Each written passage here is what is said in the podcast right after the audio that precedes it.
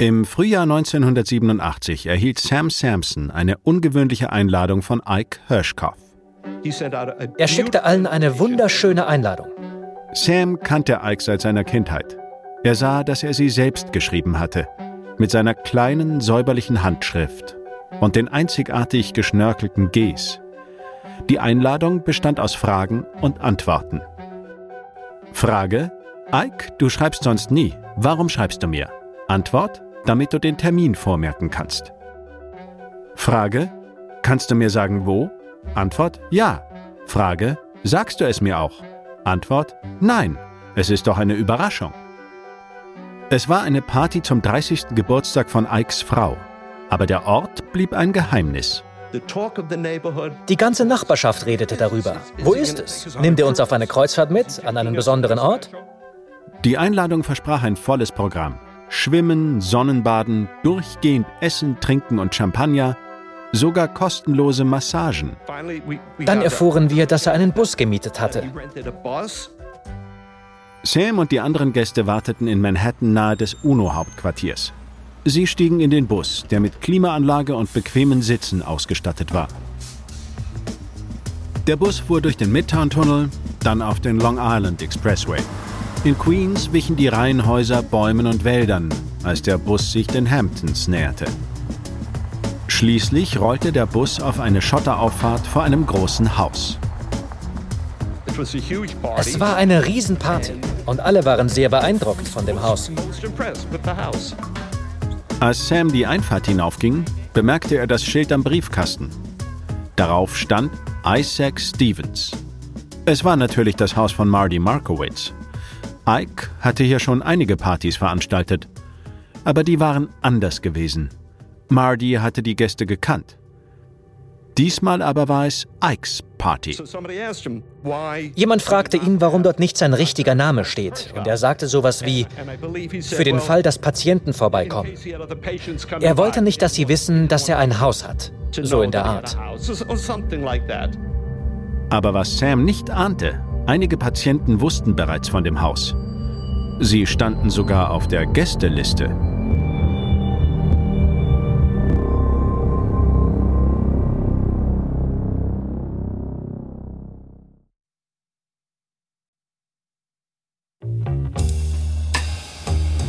Von Wandry und Bloomberg.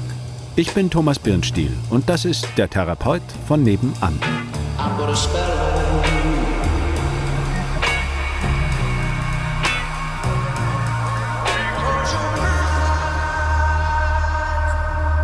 Dies ist Episode 4, die Familia. Ikes Plan, eine Geburtstagsparty für seine Frau in Mardys Sommerhaus zu veranstalten, schien nicht weiter ungewöhnlich. Mardy und Ike bereiteten sie gemeinsam vor. Ike begann sofort mit der Gästeliste. Sie war lang, mehr als 70 Gäste. Darunter waren natürlich Becky Hirschkoffs Freunde, aber auch viele Bekannte von Ike, wie Sam Sampson, der mit ihm aufgewachsen war aber auch Freunde aus dem Medizinstudium und aktuelle Kollegen. Marty war beeindruckt.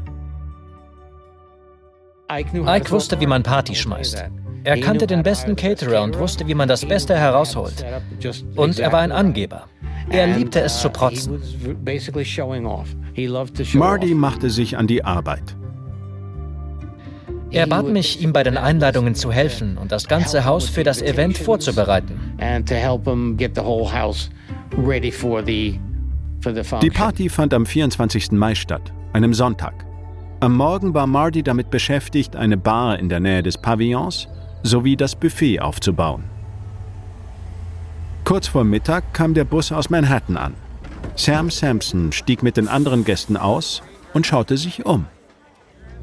Viele Leute von der Upper East Side aus der Synagoge, die er wohl beeindrucken wollte. Sam war definitiv beeindruckt. Er und Ike waren zusammen in Washington Heights aufgewachsen, was damals ein jüdisches Arbeiterviertel zwischen Harlem und der Bronx war. Und nun gab sein Kindheitsfreund eine extravagante Party in den Hamptons. Wir kamen erst sehr spät am Abend zurück und alle waren beeindruckt. Wow, Ike, du hast es geschafft. Sam war sich sicher, dass er wegen des Jobs eingeladen wurde, den Ike ihm gerade verschafft hatte. Er sagte, Sam, ich werde jemanden in meiner Firma feuern. Wärst du interessiert? Ich sagte ja. Die Firma hieß Associated Fabrics, Mardys Firma. Auf dem Couchtisch waren Kataloge der EFC ausgelegt, sodass jeder sie sah. Die Leute und auch ich fragten ihn, Ike, was hast du mit Associated Fabrics zu tun? Er sagte, das ist meine Firma. Das Haus sprach Bände darüber, wie weit Ike es seit ihrer Kindheit geschafft hatte. An der Wand hingen drei oder vier verschiedene Visitenkarten. Isaac Hirschkopf, Psychiater, irgendwas mit Unternehmensberater, Präsident von Associated Fabrics und dann noch ein oder zwei andere. Also glaubten alle, oh, Ike ist ein richtiger Macher mit vielen Jobs. Er ist nicht nur Psychiater.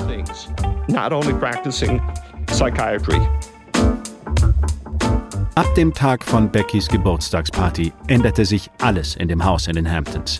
Sechs Jahre nachdem Marty die Therapie bei Ike begonnen hatte, war der Psychiater nun offiziell der Herr in Martys Haus. Das ebnete den Weg für die Familienfeier.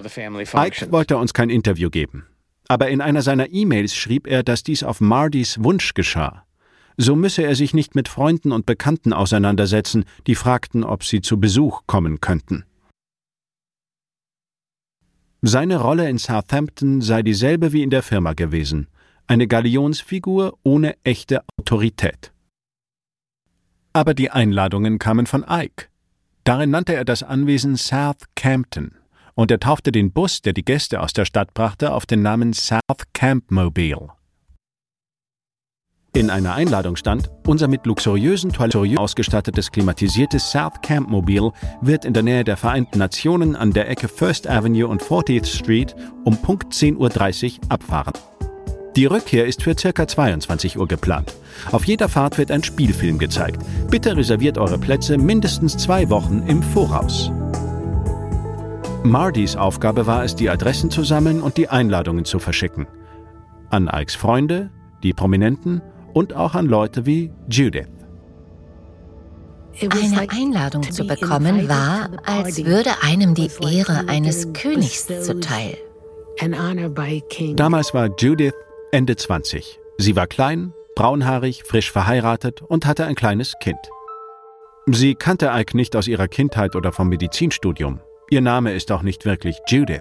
Diesen haben wir auf ihren Wunsch geändert. Sie war eine Patientin von Ike. Eingeladen zu werden bedeutete, dass man zum inneren Kreis gehörte, dass man nicht nur ein zahlender Patient war, der jede Woche zu ihm ging, sondern zu Familia gehörte.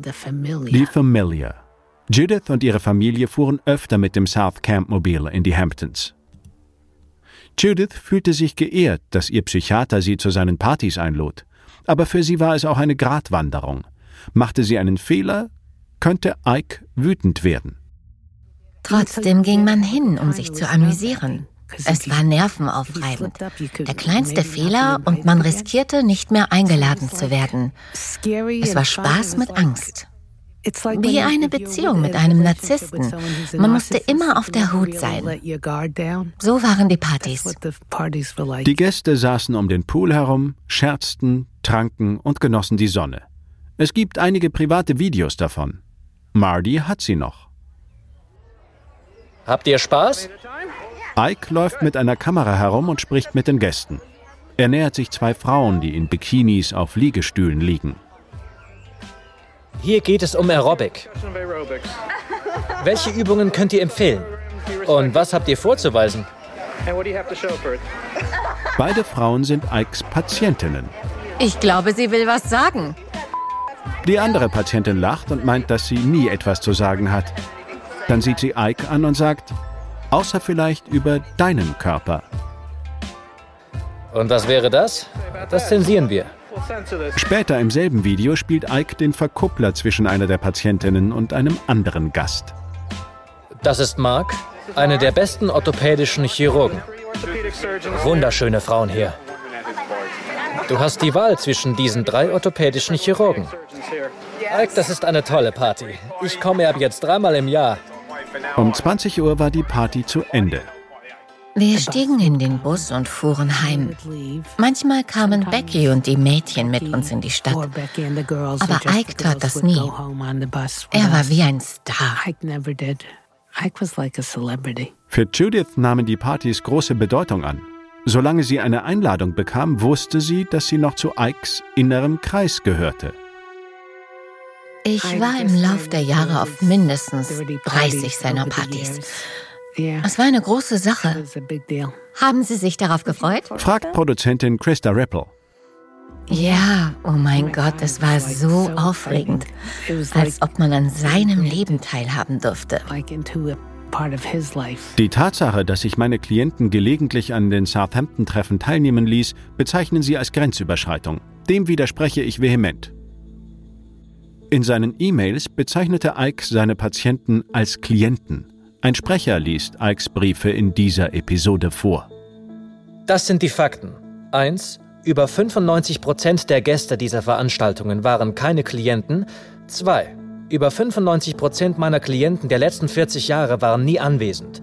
3. Die überproportionale Mehrheit des relativ kleinen Anteils an Klienten, die teilgenommen haben, waren Geschäftskunden. 4. Mit Klienten, die teilgenommen haben, gab es Gemeinsamkeiten. Sie wohnten entweder bei Freunden, die eingeladen waren, ihre Kinder gingen mit unseren zur Schule und so weiter. Aber Judith hatte keine geschäftliche Beziehung zu Ike. Er war ihr Therapeut und sie war von ihm gefesselt.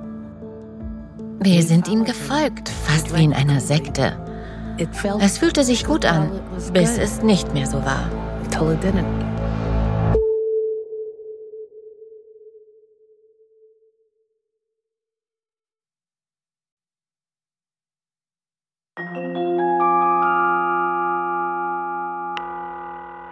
Hallo? Hallo? Ja. Immer wenn ich einen von Ikes Patienten kontaktierte, wusste ich nie, wie sie reagieren würden. Einige waren verärgert, weil ein völlig Fremder nach ihren Therapiesitzungen fragte. Andere waren der Meinung, dass Ike ihnen geholfen hatte und sagten das auch. Viele wollten einfach nicht reden. Aber Judith war sofort gesprächsbereit, als ich sie anrief. Wir haben eine Menge über Ike erfahren. Oh, Tatsächlich wohne ich neben Marty Markowitz in den Hamptons. Und im ersten Jahr, als wir hinzogen, dachte ich, dass es Ikes Haus sei. Ja, ich auch. Ist es aber nicht. Es gehört Marty. Oh mein Gott, wie typisch. Ein paar Wochen später trafen wir uns und redeten dort weiter, wo wir aufgehört hatten als wäre er allwissend, wie der Zauberer von Oz. Ike schien nicht nur klug und gut vernetzt zu sein, sondern auch nett. Er sagte, er könne ihr helfen, mit ihrer traumatischen Kindheit Frieden zu schließen. Er war sehr freundlich und hilfsbereit und versprach mir, dass er mir helfen könne, Zugang zu meinen Erinnerungen zu finden und sie zu verarbeiten. Ich fühlte mich geborgen, nicht körperlich, aber seine Zusicherung gab mir Halt. Er schien sich seiner Sache ziemlich sicher zu sein. Ich vertraute ihm. Hat er geholfen? Ja, hat er. Er hat mir geholfen, Dinge und Erinnerungen aus meiner Vergangenheit auszugraben. Er half mir, mit meinen Versagensängsten als Mutter umzugehen. Meine Eltern haben in meiner Erziehung viel falsch gemacht. Daher hatte ich Angst, dass ich ihre Fehler wiederholen würde, denn so läuft es doch fast immer. Man wird wie seine Eltern. Er versicherte mir, dass es nicht so sein muss. Ike hörte Judith aber nicht nur zu, er erzählte auch von seinem Leben.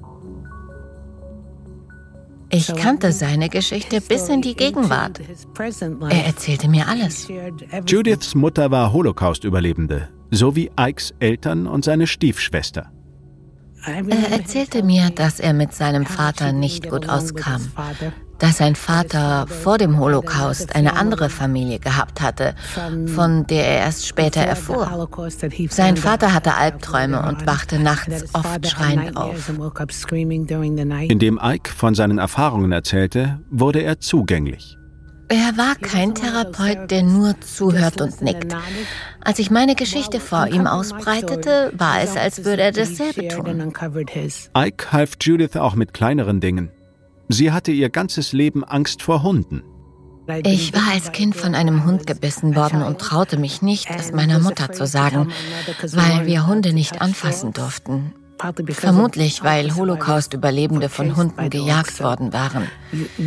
Ich hatte mich nicht daran gehalten und wurde gebissen.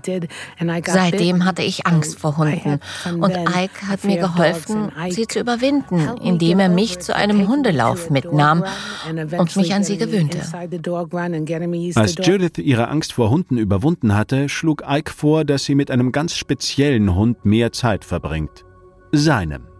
Zur Belohnung durfte ich auf seinen Hund aufpassen, wenn er wegfuhr. Judith war darüber mehr als glücklich. Ich fühlte mich geehrt. Und sie begann sich immer mehr auf Ike zu verlassen. Ich habe ohne sein Zutun keinen Schritt mehr getan. Ich bin zu keinem neuen Arzt und habe keine neue Freundschaft geschlossen, ohne vorher mit ihm zu reden. Ich habe bezüglich meiner Ehe oder meines Kindes keine Entscheidung getroffen, ohne Ike vorher zu fragen. Gar keine. Wann ging das los? Ich weiß nicht. Es hat sich ganz natürlich so ergeben, ohne dass ich weiß, wann und wie genau es dazu kam. Ich konnte nichts ohne ihn tun. Es gab Zeiten, in denen ich zweimal die Woche zu ihm ging. Wir konnten es uns beileibe kaum leisten, aber ich habe geglaubt, dass er mich vor einem Nervenzusammenbruch oder etwas Schrecklichem bewahrt.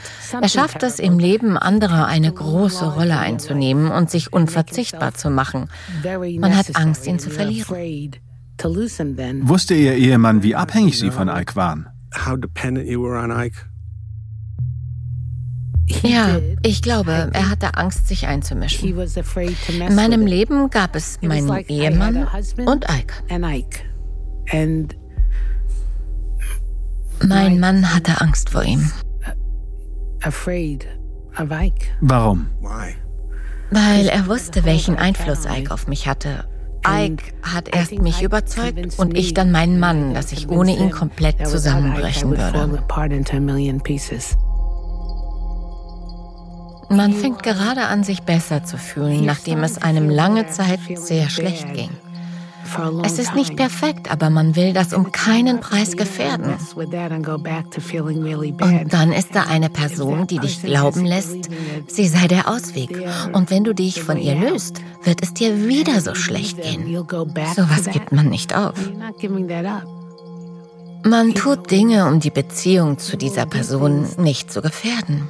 Man gibt andere Menschen auf oder man nimmt sich anders, weil man dieser Therapeutenbeziehung so verfallen ist. Man merkt gar nicht, dass sie ihren therapeutischen Zweck gar nicht mehr erfüllt. To having that therapeutic relationship that is not that therapeutic anymore, but you don't know. Judith erinnert sich, dass sie Mitte der 90er für jede ihrer zwei Sitzungen pro Woche 200 Dollar gezahlt hat. Und das war in den 90ern. Es war lächerlich teuer. Aber Ike gab einem zu verstehen, dass man bei ihm den Champagner bekommt. 400 Dollar pro Woche aufzubringen war nicht immer einfach. Aber sie ging weiter zu ihm. Es ging ohne Essen, aber nicht ohne die Sitzungen. Und so saß Judith Woche für Woche in Ikes Praxis in Manhattan. Eines der Hauptthemen in ihren Sitzungen war ihre Beziehung zu ihrer Mutter. Ich hatte immer wieder die Bilder meiner Kindheit vor Augen, in der ich von meiner Mutter misshandelt wurde. Ich konnte mit den Erinnerungen nicht umgehen.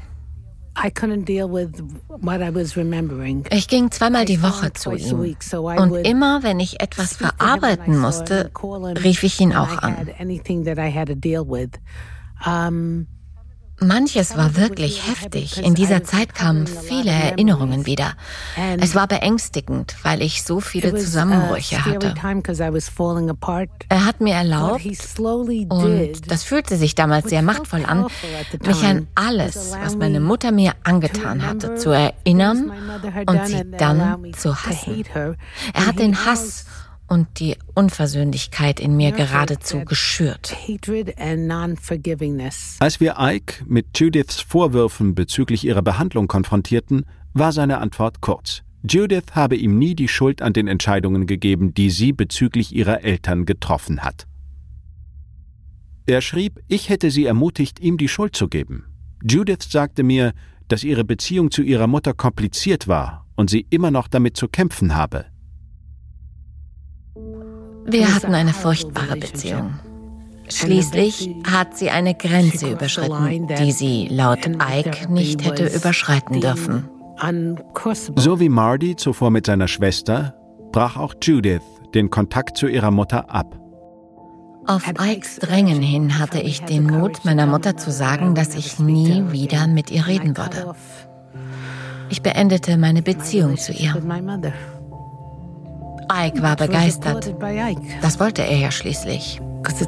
Ich ließ das Böse los und tat das Richtige.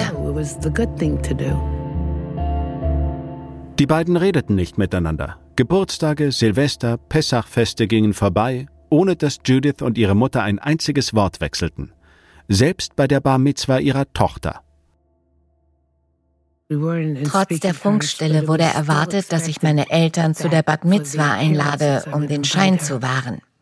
Ike fand das keine gute Idee, also tat ich es nicht. Ihre Eltern kamen nicht, aber Ike schon. Auf der Feier hielt Ike Blickkontakt mit mir, während ich redete. Beim Essen, das bei uns zu Hause stattfand, machte er eine Ansprache. Als sie hörten, dass ihre Eltern nicht kommen würden, ließen viele andere Familienangehörige die Feier ausfallen. Er hat meine Familie komplett gespaltet. Ich habe deswegen Tanten, Onkel, Cousins, Cousinen verloren. Mein Bruder und meine Schwester sind nicht gekommen. Alle haben gefragt, wie kannst du nur deine Eltern nicht zur Bat Mitzwa deiner Tochter einladen? Alle haben mich gehasst. Ich habe mich wie die meistgehasste Person der Welt gefühlt. Ich habe meine ganze Familie verloren. Damals war es ihr egal. Ihr könnt mich alle mal. Ich tue das Richtige und kümmere mich um mich. So hieß es. Von Ike. Ja. Es war der falsche Weg. Eines Tages erfuhr Judith von einem der wenigen Familienmitglieder, mit denen sie noch Kontakt hatte, dass ihre Mutter wegen einer sehr seltenen Krankheit im Sterben lag. Es ist eine schreckliche Art zu sterben. In meiner Therapie sprachen wir darüber, dass sie es verdient hatte und ich ihr deswegen nicht vergeben müsse. Ich sollte nicht nachgeben. Judith sagt, Ike habe ihr aufgetragen, in einem Brief an ihren Vater alles aufzulisten, was ihre Mutter ihr angetan hatte. In einem zehnseitigen Brief führte ich alle Misshandlungen auf und schrieb, dass ich davon ausgehe, dass sie nach ihrem Tod an einen Ort kommt, wo ihre Taten in einem Film abgespielt werden und sie für ihre Sünden bezahlt. Es gab keinerlei Reue, Vergebung oder Güte. Und ich fand keinen Frieden, was den Tod meiner Mutter angeht. Ich habe nie damit abgeschlossen. Hat er erklärt, wie Ihnen das helfen sollte? Er dachte, es würde mir gut tun, wenn ich es loswerde. Aber es hat nichts bewirkt. Haben Sie in einer Sitzung, in der Sie über Ihre Mutter sprachen, die gerade im Sterben lag, je gesagt, ich sollte jetzt zu meiner Mutter? Nein. Das habe ich nicht. Ich habe nur zugehört. Ich glaube, das hätte ich mich nicht getraut. Warum nicht? Ich habe ihm die volle Macht gegeben. Ich bin auch nicht wütend auf ihn, aber ich glaube, er hat meine Schwäche ausgenutzt. Es war ein leichtes für ihn, mein Leben zu steuern.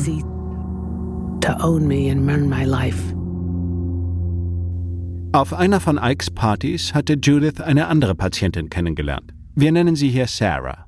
Sie war auch eine junge Mutter mit kleinen Kindern und die beiden wurden enge Freundinnen. Wir waren eine Familie. Wenn Ike der Vater war, dann war sie meine Schwester. Unsere Familien waren befreundet. Wir verbrachten die Feiertage zusammen. Sarah gehörte auch zur Familie. Ike lud sie und ihren Mann immer zu seinen geliebten Wohltätigkeitsessen ein und sie liefen zusammen beim New York Marathon mit. Aber dann kam es zu einem Zerwürfnis mit Ike und er machte mir sehr deutlich, dass ich mich zwischen ihm und ihr entscheiden musste, da beides nicht ging. Meine Mutter würde bald sterben und ich wusste, dass ich ihren Tod ohne Ike nicht bewältigen könnte. Also ließ er mich einen Brief an meine Freundin schreiben, den er mir quasi diktierte und in dem ich unsere Freundschaft beendete. Das war ein herber Verlust. Eine qualvolle Entscheidung für Judith. Ich weiß noch, wie ich dachte, ich schaffe es nicht ohne Therapeuten, wenn meine Mutter stirbt, geschweige denn ohne die Person, die mein Leben steuert. Wie macht er Ihnen klar, dass Sie wählen müssen? Ich glaube, er hat es mir ganz ohne Umschweife gesagt. So war er. Es hieß einfach sie oder er. Wir schrieben in diesem Brief, dass ich die Freundschaft beenden muss, weil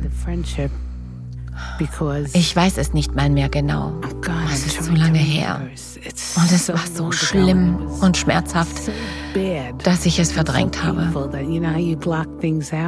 Ich weiß nur noch, wie ich mir selbst immer wieder gesagt habe, meine Mutter wird sterben und wenn ich Ike jetzt verliere, wer hilft mir dadurch? Unter anderen Umständen hätte ich mich vielleicht für meine Freundin entschieden. Ich wusste, dass Ike Fehler hatte und nicht dieser Gott war, für den ich ihn gehalten habe. Aber ich wusste, dass ich ihn brauche. Sie hat es nicht verdient, dass ich die Freundschaft so beende. Zu dieser Zeit erfuhr Judith, dass sich der Zustand ihrer Mutter verschlechtert hatte. Sie war im Hospiz. Ich bekam Anrufe von den Angestellten und von Rabbis, die mir sagten, schließen Sie Ihren Frieden mit Ihrer Mutter. Was ging Ihnen durch den Kopf, als Sie das hörten? Dass ich stark bleiben muss. Aber Sie kamen ins Wanken. Nun, ich fühlte mich etwas schuldig. Aber ich durfte ihr nicht vergeben. So lautete mein Auftrag. Ich war sehr wütend auf sie. Schon lustig. Man würde meinen, dass man durch eine Therapie zur Vergebung gelangt. Aber das tat ich nicht. Bei mir bewirkte sie das Gegenteil. Keinerlei Vergebung. Meine Mutter starb und ich habe nie mehr mit ihr gesprochen. Der Hass, der Groll und die Schuld haben mich viele Jahre verfolgt. Dann kam die Beerdigung. Laut Judith hat Ike sie auch hier angeleitet. Er befand, dass es mir nicht gut tun würde, auf die Beerdigung meiner Mutter zu gehen. Und wenn ich es doch tun musste, sollte ich heimlich Kopfhörer mit Musik aufsetzen, damit ich nicht höre, was gesagt wird. Aber seine Empfehlung war, nicht hinzugehen. Also ging ich nicht auf die Beerdigung meiner Mutter und habe für sie keine Shiva abgehalten. Diese letzte Empfehlung, die traditionelle einwöchige Trauerzeit ausfallen zu lassen, war drastisch. Judith hatte religiöse Nachbarn. Sie wusste, es würde auffallen, wenn sie nicht Shiva sitzen würde. Also, sagt sie, dachte sich Ike etwas aus. Ich verbrachte die Woche mit meinem Mann in der Stadt, weg von zu Hause. Was war der Hintergedanke? Meine Verwandten lebten in der Nachbarschaft, es wäre rausgekommen. Also erzählte mein Ex-Mann allen, dass ich für mich allein in der Stadt Shiva sitze. Hätten die Leute gewusst, dass ich es nicht tue, wäre ich für sie ein Monster. Sie taten es nicht. Nein. Das ist eine große Sache. Ich habe damals das große Ganze nicht gesehen. Ich war von meiner Wut, meinem Hass und Groll völlig geblendet. So I couldn't really see it.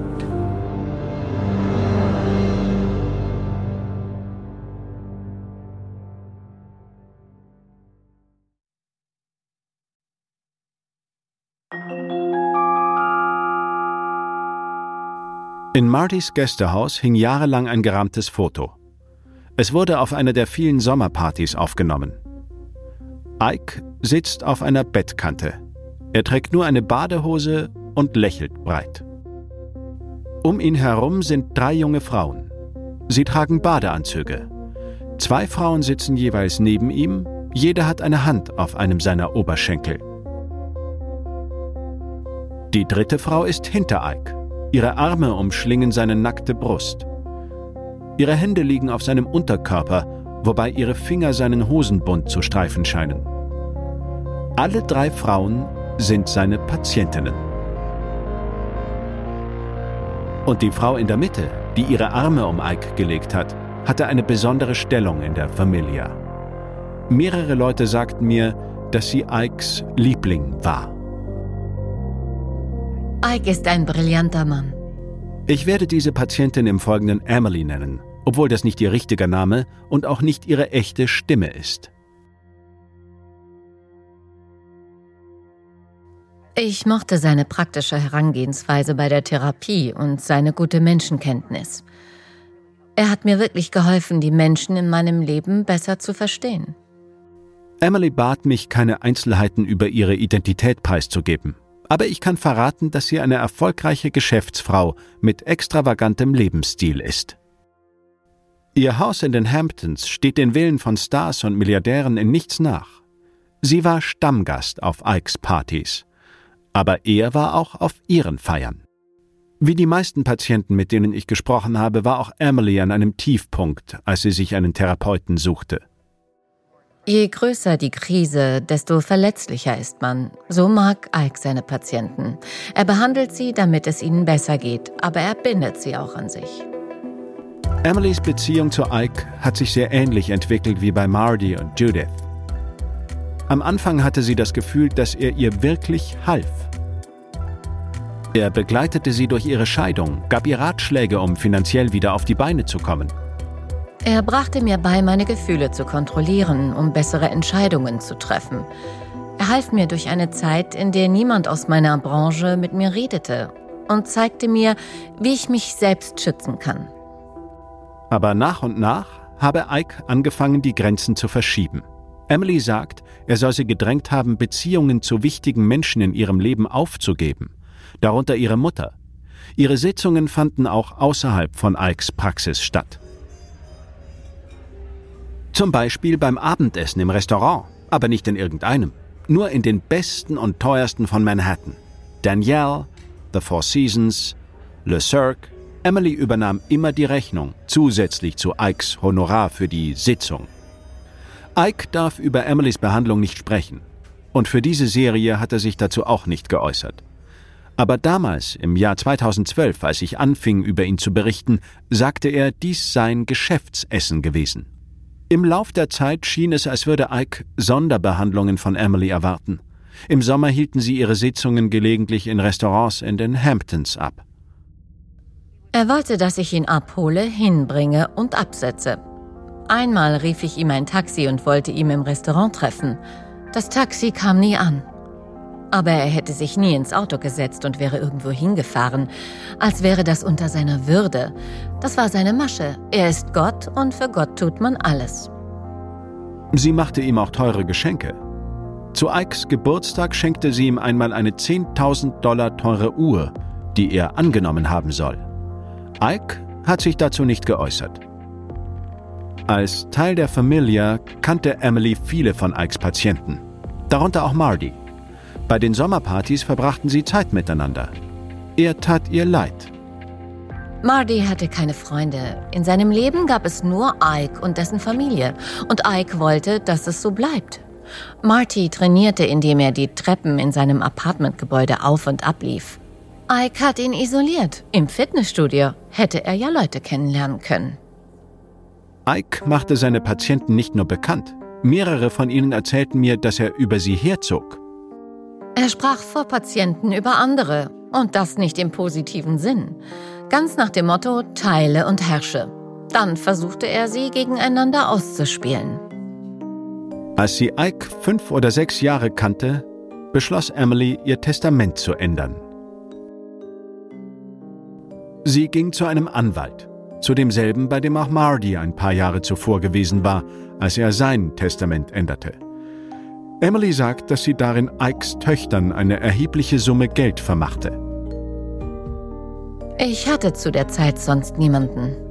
Sie weiß noch, dass der Anwalt sie gebeten hat, eine Erklärung zu verfassen, weshalb sie die Töchter ihres Psychiaters in ihrem Testament bedachte. Emily sagt, Ike habe nie gesagt, ändere dein Testament. Ike ist sehr schlau und manipulativ. Er schafft es, dass man die Worte selbst ausspricht, so dass er es nicht tun muss. Wenn man das Gefühl hat, selbst zu einem Schluss gelangt zu sein, ist das viel wirkungsvoller. Er führt einen quasi zu einer Schlussfolgerung. Ike hat nie auf meine Fragen zu Emilys Testament geantwortet. Aber 2012 hatte er in einer E-Mail geschrieben, dass er nie vorhatte, sich ihr Vermögen zu erschleichen. Warum sollte ich das Erbe meiner Kinder aufstocken wollen, wenn ich mich dafür ausspreche, Erbschaften von Kindern stark einzuschränken, um ihre Arbeitsmoral und ihr soziales Bewusstsein zu stärken, sowie um geldgierige Verehrer fernzuhalten? Ich habe auch mit Patienten gesprochen, die gute Erfahrungen mit Ike gemacht haben. Sie beschrieben ihn als einfühlsamen Therapeuten, der ihnen geholfen hat. Eine Frau sagte mir sogar, dass Ike der Erste war, der sie mit ihrem Alkoholproblem konfrontierte. Seine Ehrlichkeit habe sie auf den Weg der Besserung gebracht. Auch mit Freunden und Kollegen von Ike habe ich gesprochen. Ich habe ihn beim Basketballspielen im Sportclub kennengelernt. Das war 1973-74, vor etwa 45 Jahren. Das ist fast ein halbes Jahrhundert. Sagt Ikes Freund Ira Burkow, ein ehemaliger Sportkolumnist der New York Times. Ike hat mir sehr geholfen. Zum Beispiel, als mein Bruder aus Chicago Krebs hatte und im Sterben lag, redete Ike mit ihm. Ira war auf Ikes Partys und kann sich an Marty erinnern. Er hatte Ike und Marty auch in Manhattan zusammen gesehen. Ike ging oft mit seinen Patienten spazieren. Er blieb mit ihnen nicht nur in der Praxis. Es war eines der Dinge, die er tat, damit sie sich entspannten. Ich wohne nicht weit von ihm entfernt. Daher begegnete ich ihm oft mit Markowitz oder seinen anderen Patienten, wenn er mit ihnen draußen war. Daher wussten sie, wer seine Patienten waren weil Sie sie in der Nachbarschaft gesehen hatten. Ja, es waren vielleicht drei oder vier, die ich so kennengelernt habe. Vor ein paar Monaten habe ich einen erst wieder getroffen. Aber soweit ich weiß, war Marty Markowitz der Einzige, mit dem es Probleme gab.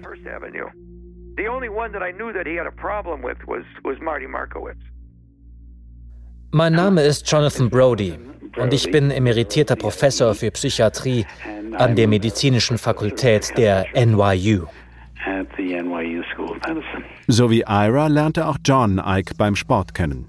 Sie studierten beide Medizin an der NYU. Ich traf ihn das erste Mal auf dem Basketballplatz hinter dem Studentenwohnheim der Uni. Die beiden blieben nach dem Studium Freunde. Ike stellte John sogar Büroräume für seine eigene Praxis zur Verfügung. Ich bin kein Fan der Hamptons, aber ich ging zu seinen Partys, diesen großen, man kann sie nicht Soirees nennen, weil sie am Tag stattfanden. Man sollte die ganze Familie mitbringen, rausfahren und sich amüsieren. Essen, reden, Spiele spielen. Wussten Sie, dass auf diesen Partys auch Patienten waren? Nein. Was halten Sie davon?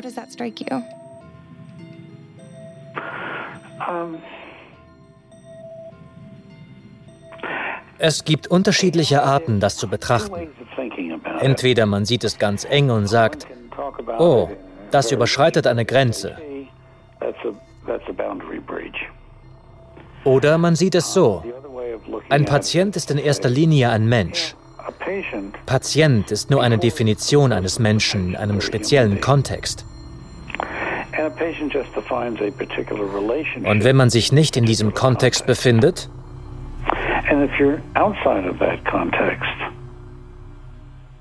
dann ist die Person auch kein Patient, sondern eine Person. Ich bin sicher, dass einige Leute das viel kritischer sehen als ich.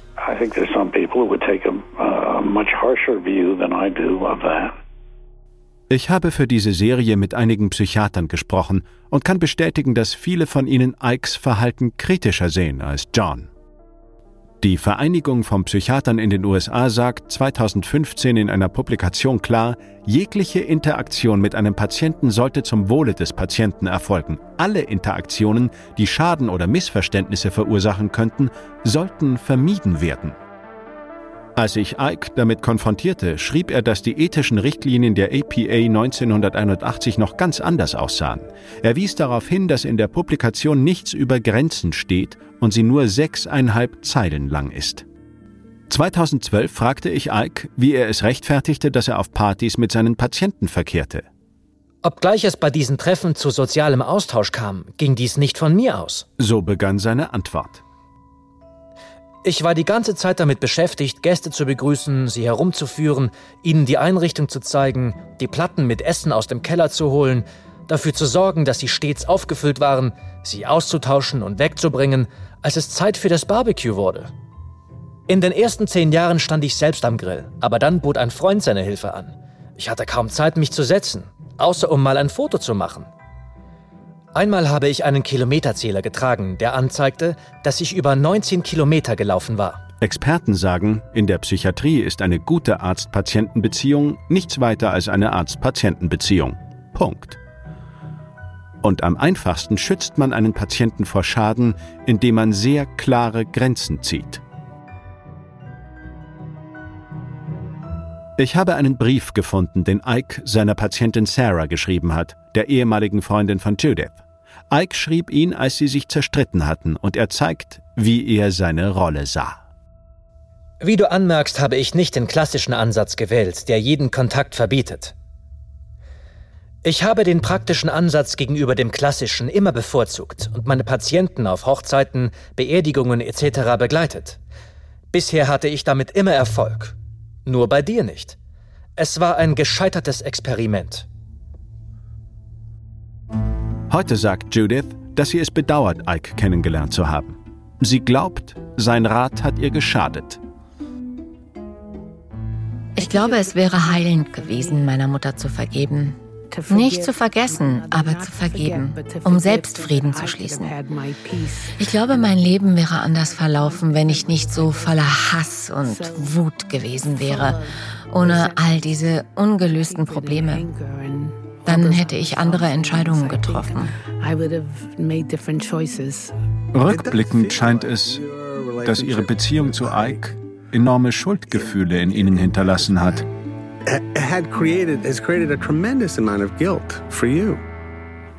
Das stimmt.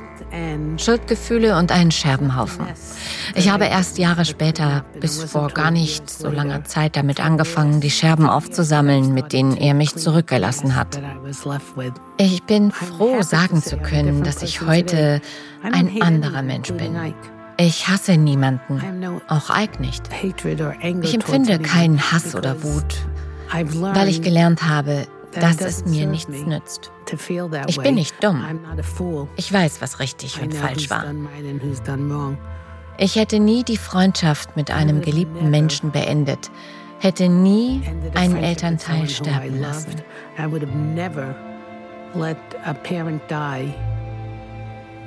Meine Mutter sterben lassen, ohne meinen Frieden mit ihr zu schließen, um unser beider Willen. Das hätte ich nicht getan.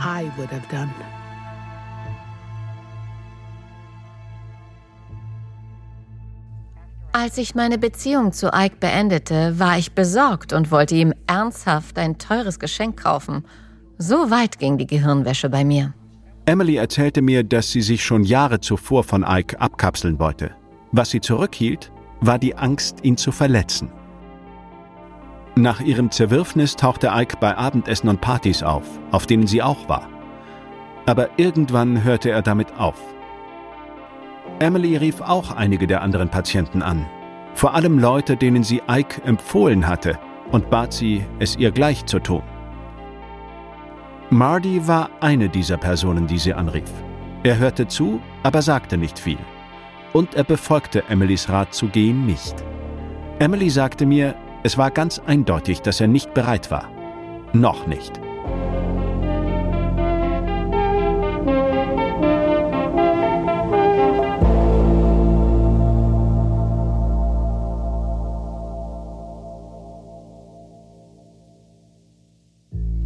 Dies ist Episode 4 von Der Therapeut von nebenan. Eine Geschichte über Macht, Kontrolle und darüber, bei der falschen Person Hilfe zu suchen. Der Therapeut von nebenan wurde von Joe Nocera verfasst und präsentiert.